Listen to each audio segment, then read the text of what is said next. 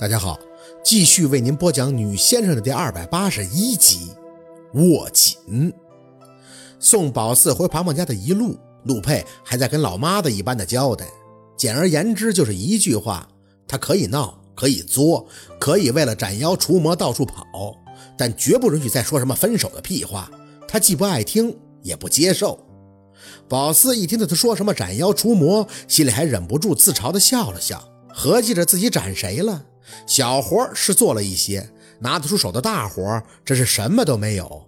口号喊得山响，事实上呢，就是个三四流的先生，在明白人面前，他都不太好意思说拜师多久，师傅是谁？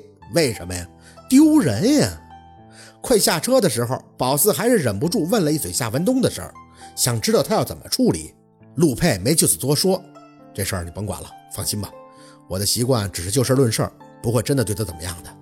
宝四嗯了一声，看着他一听到夏文东就沉下的脸色，继续张口：“你知道你妈跟我爸的关系吗？”“知道啊。”陆佩轻踩刹车，把宝四送到庞某家小区的门口，口里透着一丝的揶揄：“男闺蜜吗？”宝四差点喷出来：“不止吧？”陆佩无奈地吐出口气，转脸有些认真地看向宝四：“宝四，说真的，夏叔叔呢，算是我们家的老熟人了。”虽然我和他关系一般，但我一直觉得他人品还是不错的。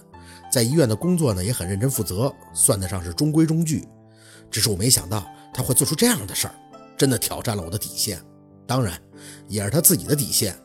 无论我站在何种立场，都实在想不通他的做法，既损了人品，又污了医德，还枉为人父。话很刺耳，但的确属实啊。夏文东是医生吗？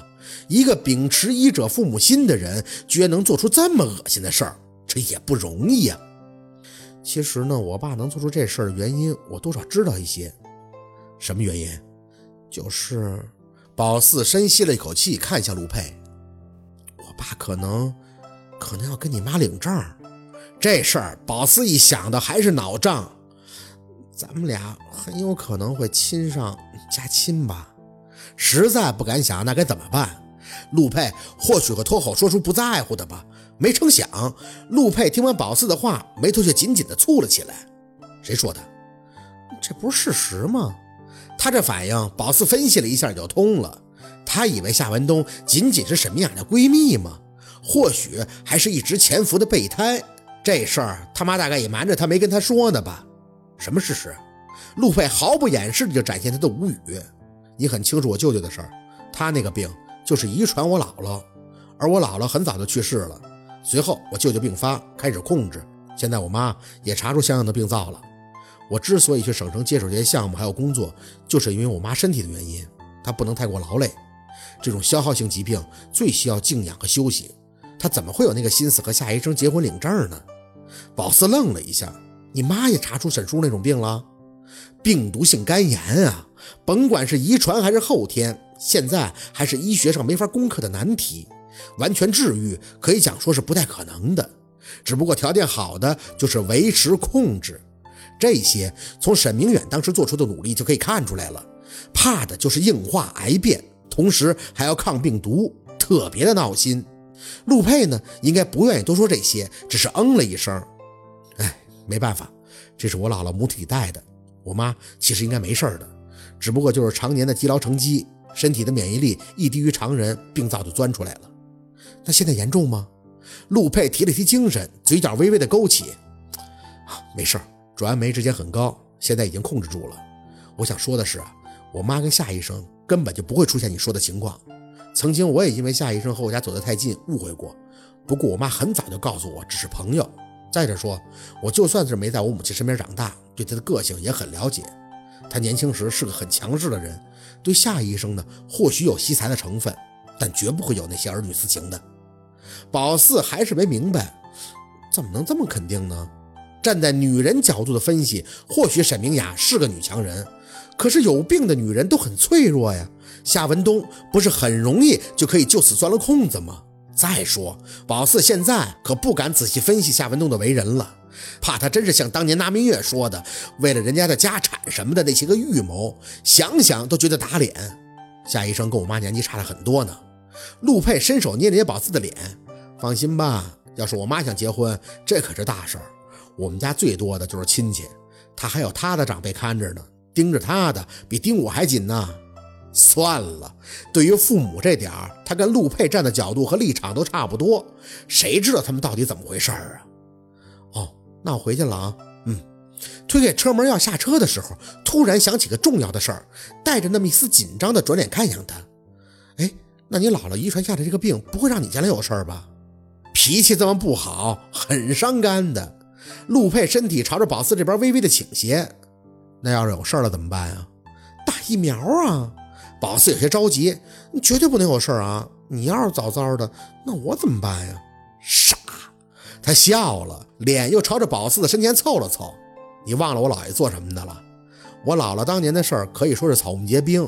我妈跟舅舅很小就做了很多的检查，只是我舅舅病患的危险指数一直要高于我妈。按理说呢，我妈应该没事儿的。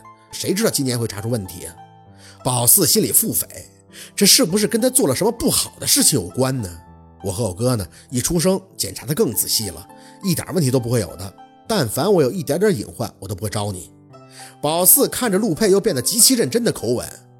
也许我会跟舅舅一样，做出一样的选择，不结婚，不生子。哪怕我再喜欢你，也不会想要同你在一起的。为什么呀？知道答案，还是想问？陆佩眼底的眸光点点星星，我怕我早死，你和孩子没人照顾啊！宝四垂下眼，看着自己的手被他攥紧。四宝，我想的是照顾你走到最后，而不是只走这一段路。人都会死，我不怕死，能做的就是死到你后边。如果一切都有人体体面面的操办，那会陪你一起的。听说下边很黑很冷，我得陪着你，不然哪放心呀？他的声音很轻很沉，在这车里局促的空间里，却重重地敲打了宝四那根最脆弱的神经。你说真的？陆佩的眸光在宝四的脸上微微流淌。所以你得好好的呀，你好好的，我才能好好的，懂了？嘴唇木讷的张了两下，心却有几分手足无措，就像老爷陪着姥姥那样的。虽然宝四清楚，如果真的到了那个时候，未必会同意陆佩做出同样的选择，但这一刻，这种安全感却是难以言喻的。宝四真的没想到陆佩会有这样的想法，会说出这样的话。缓了一阵儿，眼底却满是笑意的吐出一句：“油嘴滑舌，你就是会哄我。”推开车门下车，转眼看见他的驾驶里笑意轻轻，哼，赶紧回去吧，别感冒了。嗯。看着他倒退着走，手轻轻的挥舞，心里的雀跃却是难以形容。